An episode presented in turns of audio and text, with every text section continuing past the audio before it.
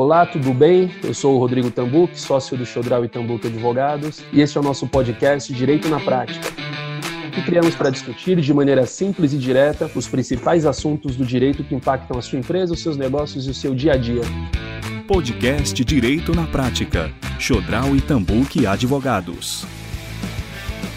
E o assunto que nós escolhemos para discutir no episódio de hoje é o futuro dos shopping centers para falar sobre esse assunto que foi tão comentado, tem sido tão falado ultimamente, talvez né, um dos principais assuntos dos últimos meses. Nós contamos hoje com a presença do, do Marco Katz, que é diretor jurídico da Gazite, que atua no ramo de shopping centers e tem em seu portfólio shoppings como icônico emblemático Shopping Light, o Top Center, Shopping Internacional de Guarulhos, Mais Shopping, Morumbi Town, entre tantos outros. E também nós contamos com a ilustre presença do nosso querido consultor, Dr. Roberto Wilson Renault Pinto. E eu poderia aqui passar o dia falando do extenso currículo do Dr. Roberto. E o mais importante aqui é destacar que, dentre todas essas qualificações, o Dr. Roberto é um dos principais nomes, sem dúvida, do ramo de shopping centers no Brasil. Como que vocês veem o futuro do shopping? Continuando a conversa que vocês estavam tendo em off. Eu estava justamente comentando que esse shopping aqui no Morumbi, o Morumbi e tal, eu moro aqui pertinho, há algum tempo eu vejo uma diversificação desse shopping comparado com os shoppings tradicionais, com tenant mix tradicional, que é absurdo, porque é um shopping destinado mais ao lazer,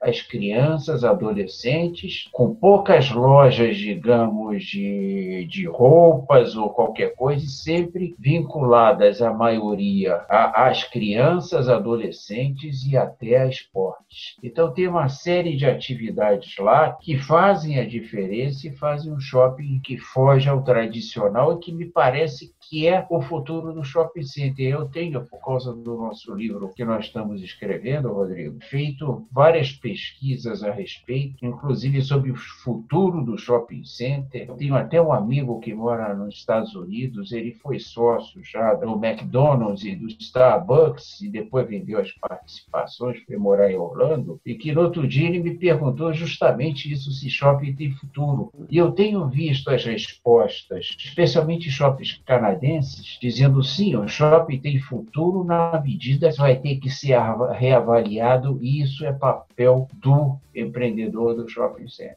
Era exatamente isso que vocês estão aplicando, né, Marco? Exato. Rodrigo, é, boa tarde.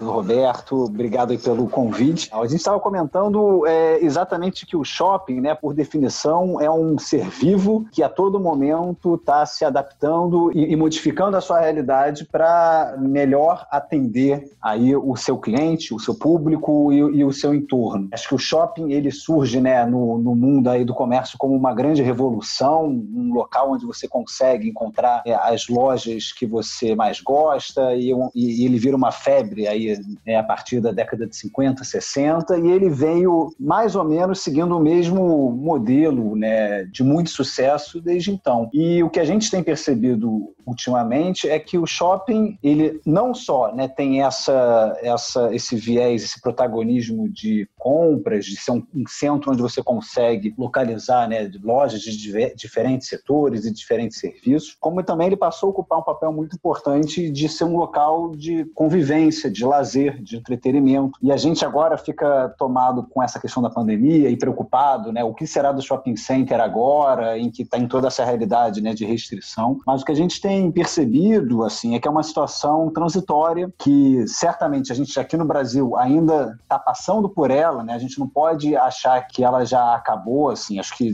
talvez diferente de outros países, ela vai durar um pouco mais essa nossa adaptação. Mas o que a gente tem percebido, inclusive nos outros shoppings, né, do grupo da Gazite, a Gazite, ela hoje ela atua é, no mundo todo, são mais de 100 shoppings espalhados em 15 capitais é, mundiais, na Europa, Israel, Estados Unidos, além do Brasil. Então a gente tem aí uma visão daquilo que já aconteceu, do que deve acontecer exatamente pelas diferentes fases que os nossos shoppings estão passando. Então a gente imagina que esse primeiro momento seja um momento é, é, de adaptação e, de, e da gente conseguir entender o que, que pode ser feito, o que, que não pode ser feito, como ultrapassar esse momento da maneira mais é, segura, atenda dentro do possível da, da, melhor forma que se espere aí dos nossos empreendimentos, mas que a tendência é, no futuro próximo, isso retomar mais ou menos o, o que já vinha sendo feito com uma realidade muito parecida. A gente imagina que o shopping ele deve né, continuar sendo não só um centro de compras, mas também um hub de, de serviços e atividades do dia a dia, como é, atividades de banco, essas agências do governo, de Detran.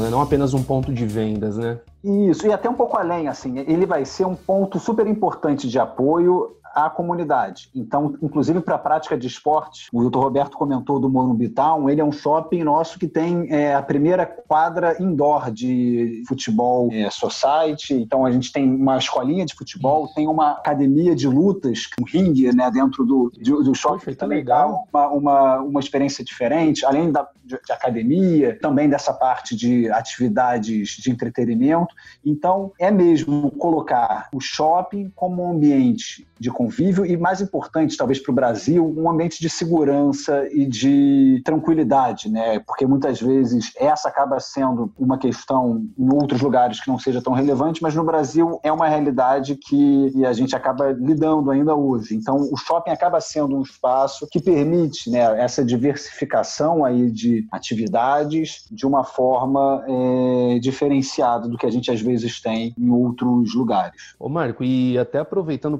pegando um gancho no, no parte da, da, resposta que você deu. Essa é a pergunta que você deve estar cansadíssimo de responder.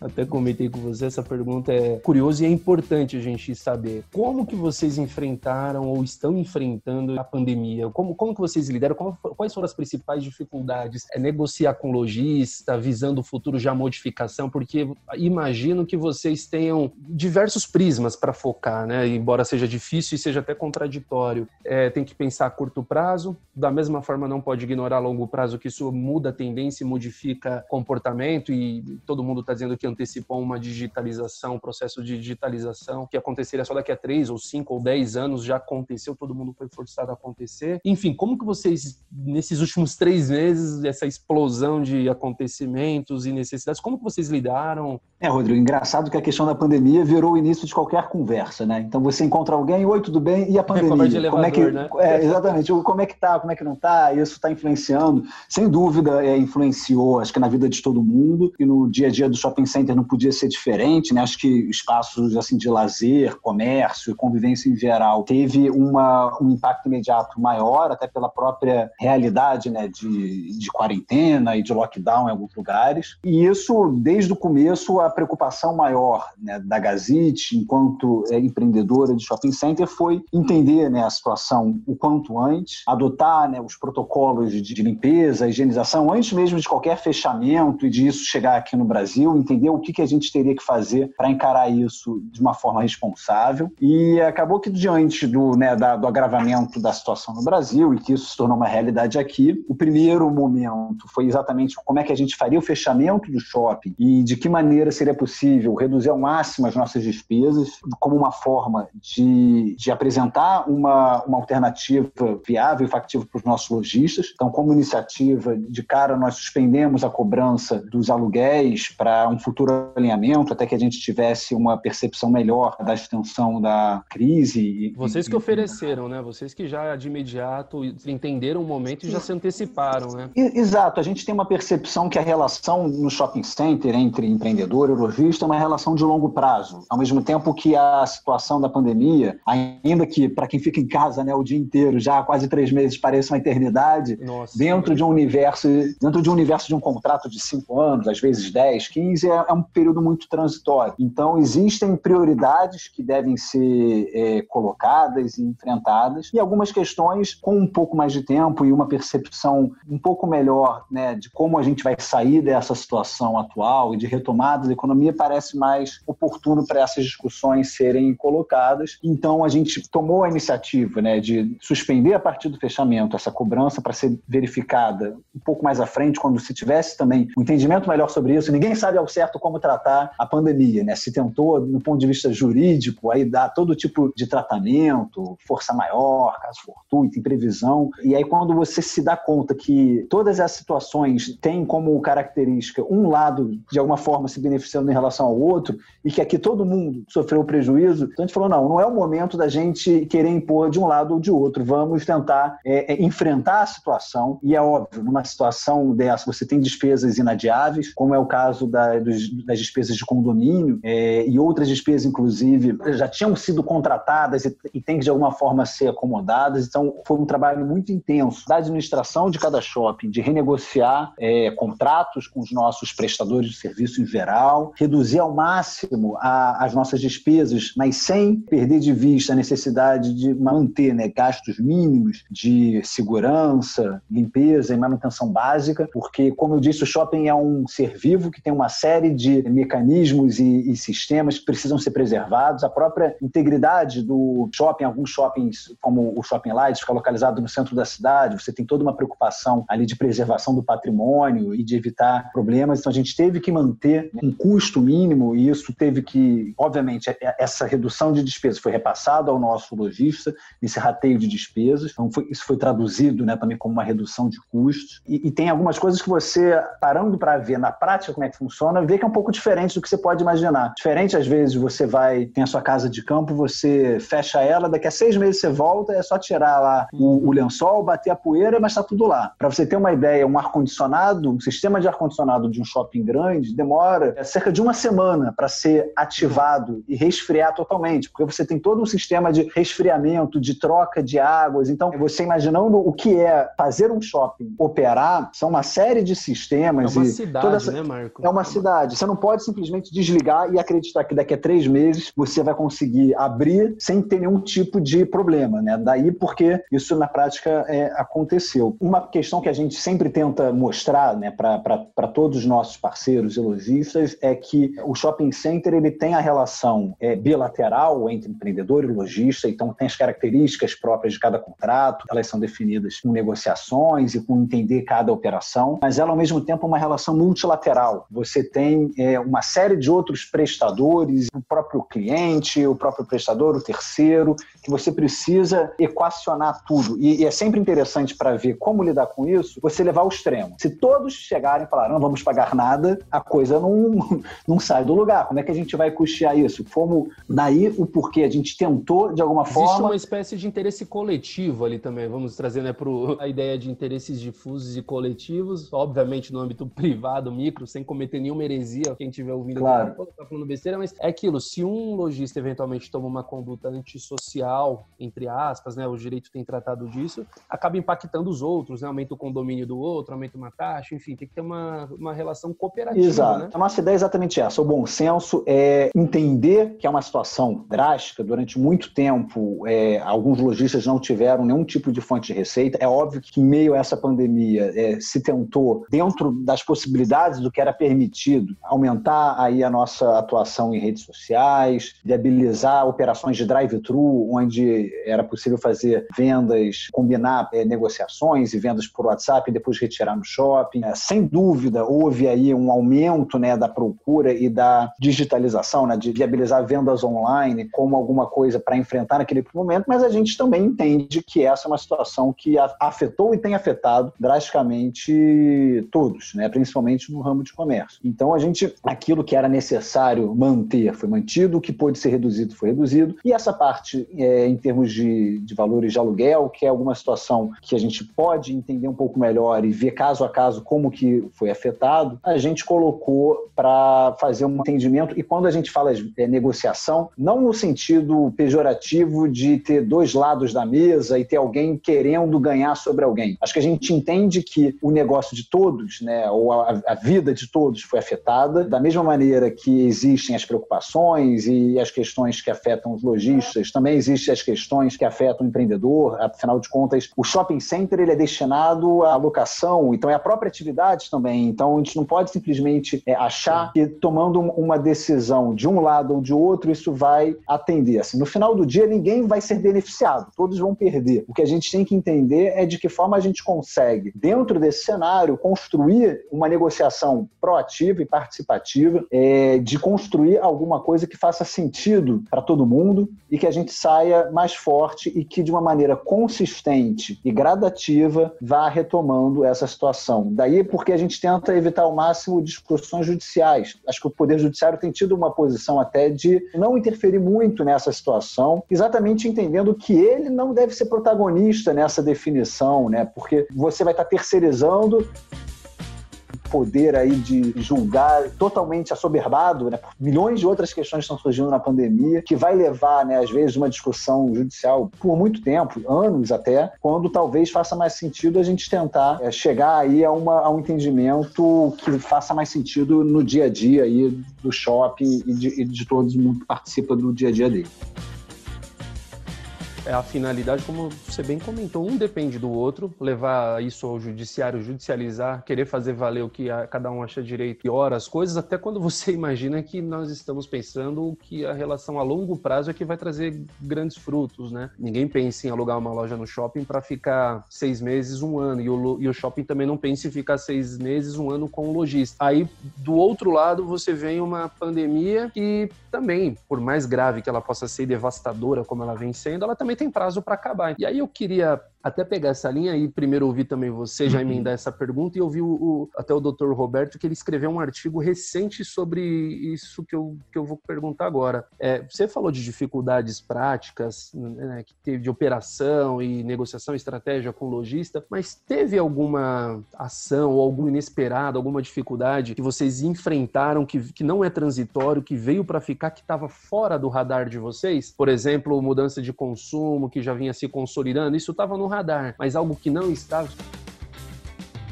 nada muito fora do radar, mas certamente é, algumas questões que pareciam ter uma evolução mais gradativa e, e que demorariam talvez para chegar aqui no Brasil, já talvez tendências que a gente via em outros lugares do mundo, mas que ainda não era uma realidade aqui, eu acho que a pandemia acabou acelerando isso. É, houve uma mudança drástica de consumo, mas porque é inevitável, né? enquanto você não pode frequentar presencialmente muitos lugares, você teve que se socorrer de opções online e não só de compra, como o próprio teletrabalho. Acho que existiu uma corrida, entre aspas, ou uma mudança imediata para essas alternativas que viabilizassem aí uma continuidade das relações e dos negócios e, das rotinas sem que fosse 100% afetados. Então, acho que nesse aspecto houve uma, um encurtamento de algumas tendências que talvez demorasse mais, mas da mesma forma que eu diria que, que seria exagerado acreditar que nada vai mudar, eu também entendo que é exagerado achar que tudo vai mudar. É, também concordo. É muito, assim, acho que as mudanças mais estruturais demoram mais tempo, mas eu acho que a gente agora consegue ter uma, uma percepção antecipada de algumas questões que poderiam demorar mais. A questão, por exemplo, da, do mundo online, eu acho que o que deve acontecer agora, cada vez mais, é essa ideia de multicanais, omnichannel. Então, o shopping físico também passa a ter uma atuação online e muitas vezes atrelada a um marketplace, ao mesmo tempo que a operação online passa também a ver no shopping físico e nesse mundo de experiências e de ter um contato mais próximo com o cliente, uma necessidade. Então, cada vez mais vai existir uma integração desses canais, não um prevalecendo em relação ao outro, mas muito mais uma nova forma de você entender o mundo do comércio e agora focado no cliente, mais do que nunca. Antigamente você tinha aquela loja que era a loja, que era um sonho de consumo, ela podia estar a 100 quilômetros onde você morava e você talvez fosse pegar o carro para ir até ela. Eu acho que agora você tem muito mais um papel do cliente né, e, e, do, e do público como centro de tudo. E no final do dia, a nossa vida é assim, né? Nós temos é, cada vez mais conectados em redes sociais, em aplicativos, ao mesmo tempo que a necessidade do mundo físico, e acho que a quarentena mostra isso muito, assim, quanto você às vezes é, não percebia como a sua vida era mais é, agradável tendo é, acesso a espaços abertos ou a atividade física. Torcia para perder a hora da academia. Agora você não vê a hora de poder ir ali e, de alguma maneira, é, ter esse dia a dia. Então, a minha, a minha impressão é que a gente está tendo um preview daquilo que talvez aconteceria mais à frente, mas que deve ser o que vai acontecer nos próximos anos, nesse mundo aí de, de shopping center já até envolveu o Dr. Roberto ouvir a opinião dele, porque ele escreveu um artigo, né, Dr. Roberto, recentemente, até daí do ponto de vista jurídico mesmo, é, questionando ou pondo em xeque, ou pelo menos discutindo a, a, as principais questões das compras online, como que ficaria essa relação do lojista com o shopping, né, Dr. Roberto?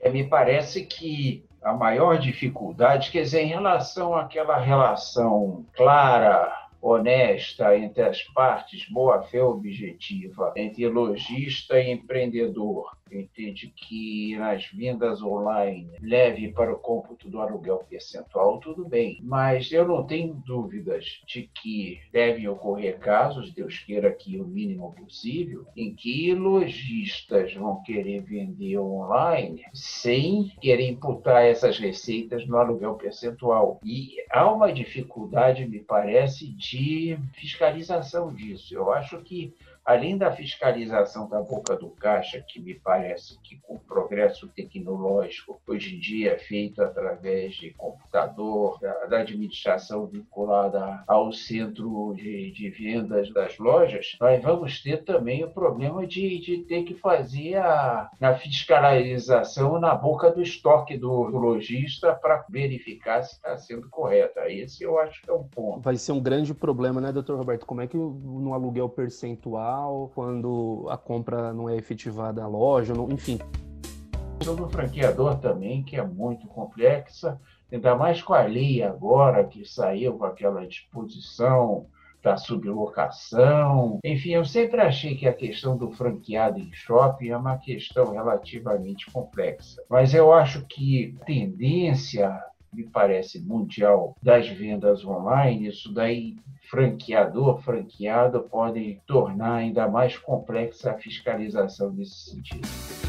E até aproveitando, Dr. Roberto, como que, contando até com a sua experiência, qual que é a principal diferença que, o senhor identifica, que o senhor nota, quando compara o cenário atual de mudanças intensas tão rápidas com aquele cenário do, de meados ou final da década de 80, início da década de 90, que o senhor acompanhou tão bem? Possível traçar algum paralelo em relação a isso? Acredito que sim. Porque aquela época, embora nós tivéssemos para se feito aquele livro Shopping Center Aspectos Jurídicos, que é um livro que tem alguns dos maiores é, doutrinadores do país participado, mas era a única coisa que tinha. Eu, na época, eu era diretor jurídico da Brascan, na área de incorporação e shopping center, e eles ficaram muito preocupados com o fato de que não havia aqui no Brasil legislação ou, à época, jurisprudência também sobre shopping centers, então eles achavam que estavam numa situação vulnerável. E me deram carta branca para tentar obter doutrina, que eu escolhi uma série de é, juristas do país para escrever, que deu origem àquele livro, que é, são as questões jurídicas, Shopping Center, questões jurídicas da Saraiva 91, em que tentamos discutir os assuntos da época. Então, veja que qual era a, a ameaça que existia à época. Nós tínhamos uma lei que era uma lei de muita paternalidade em relação ao lojista e que os lojistas de shopping queriam aproveitar no sentido de restringir essas cláusulas especiais que constam lá do artigo 54 do caput, dizendo uhum. que não se aplicavam, que, que eles eram os coitadinhos e que havia uma relação desigual, que era uma relação quase de consumidor, embora a lei do Código Consumidor não existia à época. Então, essa era a grande ameaça, apesar de que se se a gente for pegar o STJ,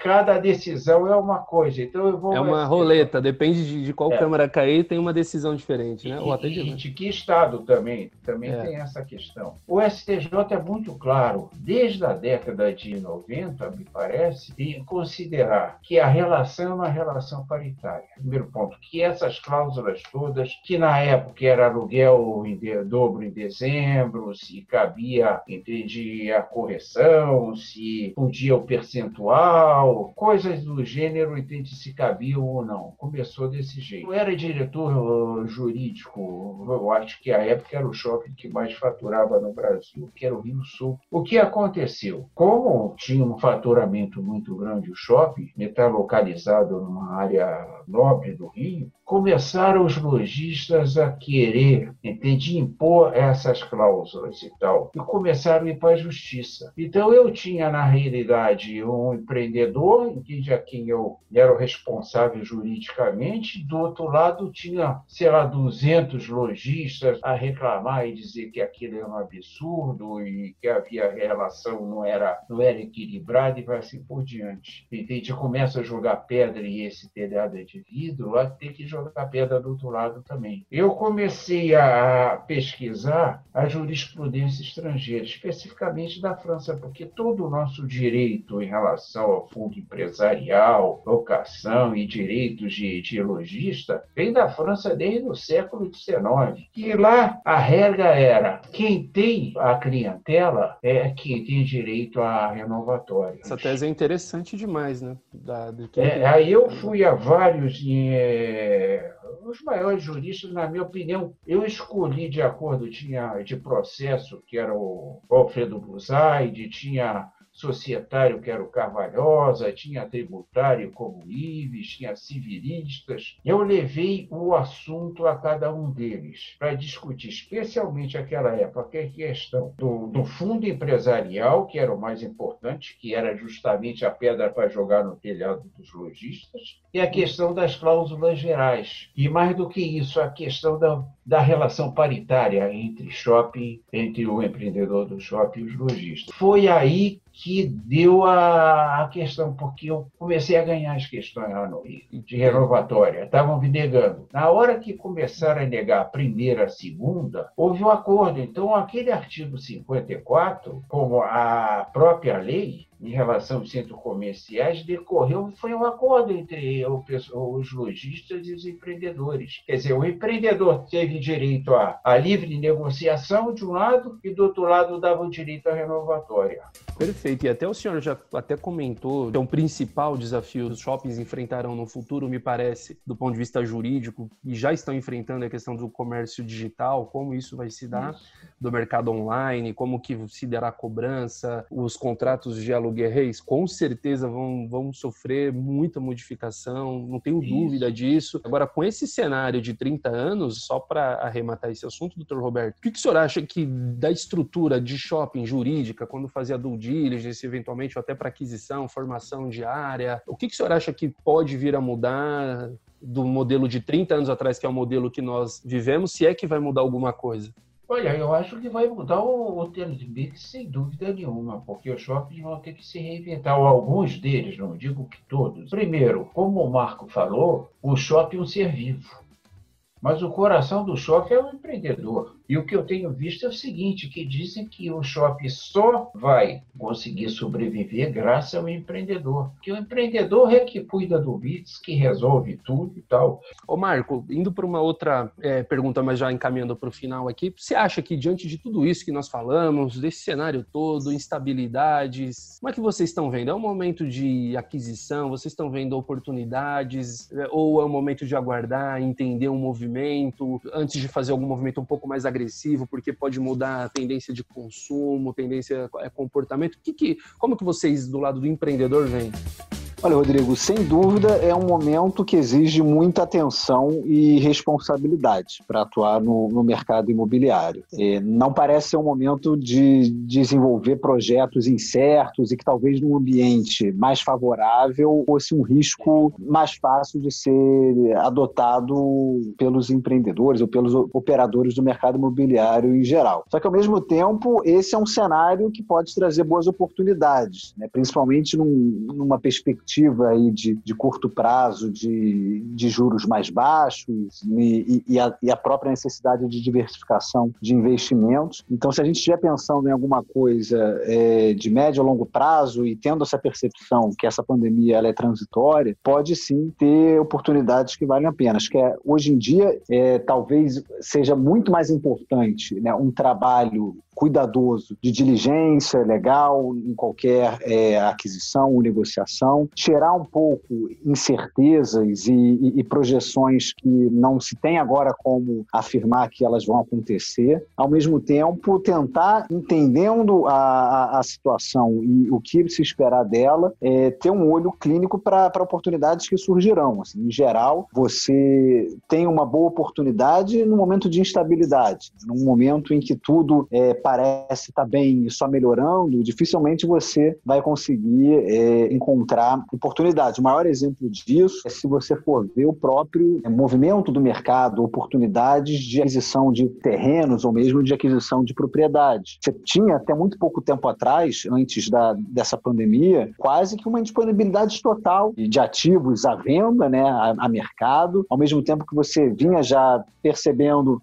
um crescimento relevante de oportunidades de fundos de investimento imobiliário, então um interesse muito grande de investidores em geral em investir e uma escassez de oportunidades. Então acho que agora é um momento em que você provavelmente vai ter uma movimentação maior, talvez uma movimentação que vai te exigir um cuidado e uma atenção maior, mas sem dúvida é um momento para ficar de olho e acompanhar, é, contribuindo um pouco né, com essa perspectiva de estrutura do shopping, de como que essas novas realidades sociedade vai se adaptar. A nossa percepção é que, assim como o comportamento e a ocupação do shopping é, vai ter uma, uma mudança e vai ter uma, é, uma maior participação dessa questão multicanal, de dentro para fora, também de fora para dentro, é possível que você vai ter que, a depender do tipo de operação e de como isso vai ser, o papel do shopping ali, então é na verdade uma operação online que vai ter no shopping uma oportunidade de experiência e de um contato mais próximo com, com o cliente. Você vai ter eventualmente lojas do Instagram que vão querer expor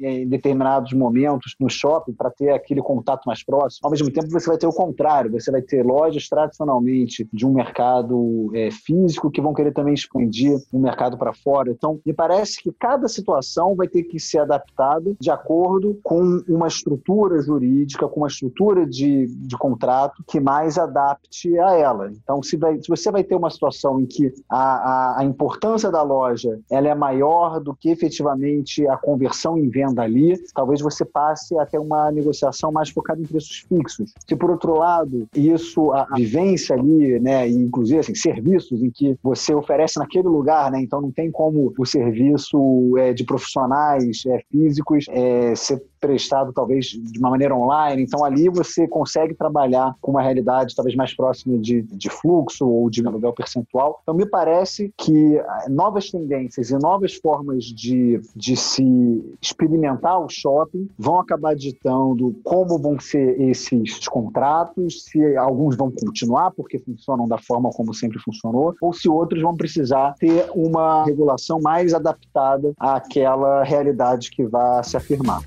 Quando a gente trata também de tecnologia, de online, é, as mudanças também tem que tomar um cuidado, né, Marco? Porque da mesma forma que vem, elas vão também, né? E aí vem aquilo que você falou, da equilíbrio entre oportunidade, cautela, e aí é o empreendedorismo na veia, né? Às vezes, contra tudo e contra todos, é, é uma decisão que é a visão do empreendedor, saber se investe num cenário não tão muito claro, com um horizonte muito claro, mas pega uma boa oportunidade por conta disso, porque depois que clareou, isso já está precificado, né?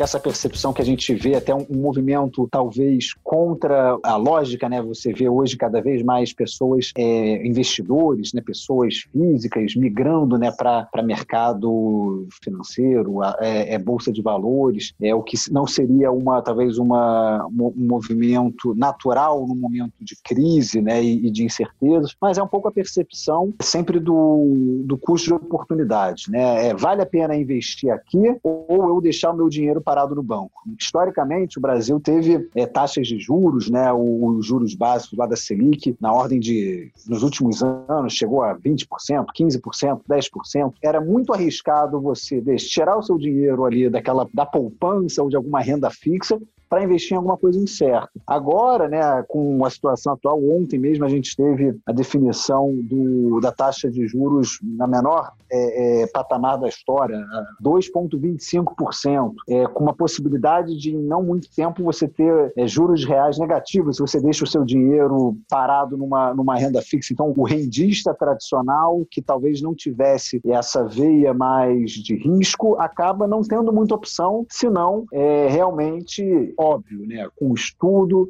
com assessoria, tendo ali todas as cautelas que são recomendadas numa situação como essa, em que, principalmente quando você não conhece é, é o mercado que você está participando, mas sem dúvida passa a ser um movimento natural. Às vezes é preferível ou, ou se toparia correr o risco de, de perder um pouco do que não ganhar nada, né? Então, não sei, assim, acho que, acho que é uma questão muito individual, mas como tendência, a gente percebe que existe mesmo essa é, questão do empreendedorismo, que é natural do brasileiro, brasileiro, né? Acho que o brasileiro tem essa característica de ir correr atrás e fazer, independente das condições, por mais adversas que, que muitas vezes se coloquem. E acho que é alguma coisa que a gente vai acabar vendo aí nos próximos momentos. É, eu acho que a sua análise é perfeita. E aí eu queria só fazer um aqui um overview pelo que nós conversamos hoje, eu destaquei cinco pontos de tudo que nós falamos. Os principais em relação ao futuro dos shopping centers é o digital, essa migração para online, essa convivência, essa coexistência, isso já estava no radar e agora virou muito mais do que a realidade. A questão da proximidade, eu já vinha conversando com o Marco sobre isso há um tempo, né, Marco? A gente acabou não enfrentando tanto aqui, mas foi abordado, que é com relação ao conceito de, de vizinhança, de valorização dos espaços públicos, que é o, até o que o Dr. Roberto comentou agora agora e você acabou tendo,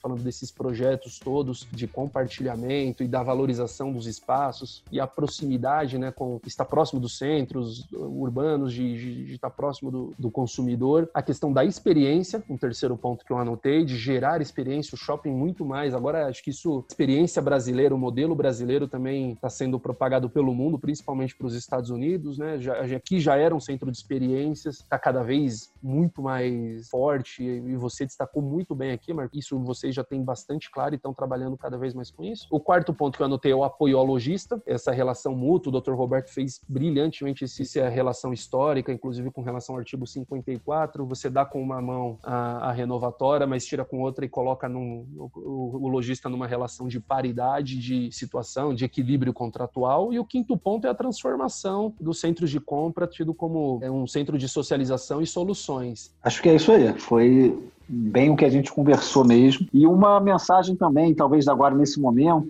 né, de porque muitas vezes você fala o futuro do shopping, a associação é direta com pandemia e agora o que vai acontecer vai ter uma mudança drástica. Eu acho que é uma mensagem até otimista mesmo, no sentido de que é, a gente deve perceber que tudo isso é uma situação momentânea, transitória. É mais difícil quando a gente ainda está inserido nela, por mais que né, aos poucos, é, com sinais de estar tá saindo, mas a gente tem uma dificuldade, às vezes, de, de perceber é, o dia depois, ao mesmo tempo que a mensagem positiva é que o, o que a gente percebe né, nos outros lugares em que nós operamos e que isso já passou, ou pelo menos já é um problema mais controlado, é uma retomada também muito rápida dos hábitos anteriores e das rotinas, certamente com algumas adaptações, mas existe o dia depois da pandemia, né? E acho que isso é uma tranquilidade, a gente já conseguiu ver outros lugares já voltando a essa normalidade, e aí é uma percepção de que as coisas vão melhorar, e é uma mensagem também, uma percepção, acho que muito do o brasileiro ele é muito otimista e sonhador, né? Então acho que diante de tantas dificuldades, né, da ordem econômica, política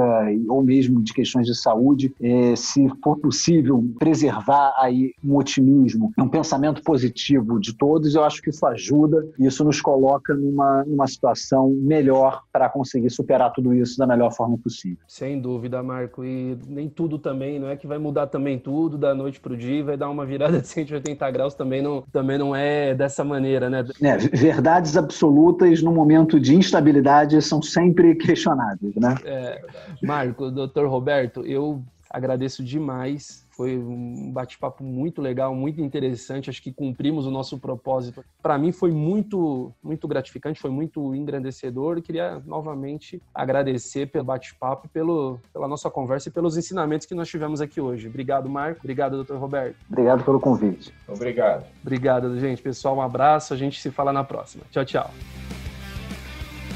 Podcast Direito na Prática. Chodral e Tambuque Advogados.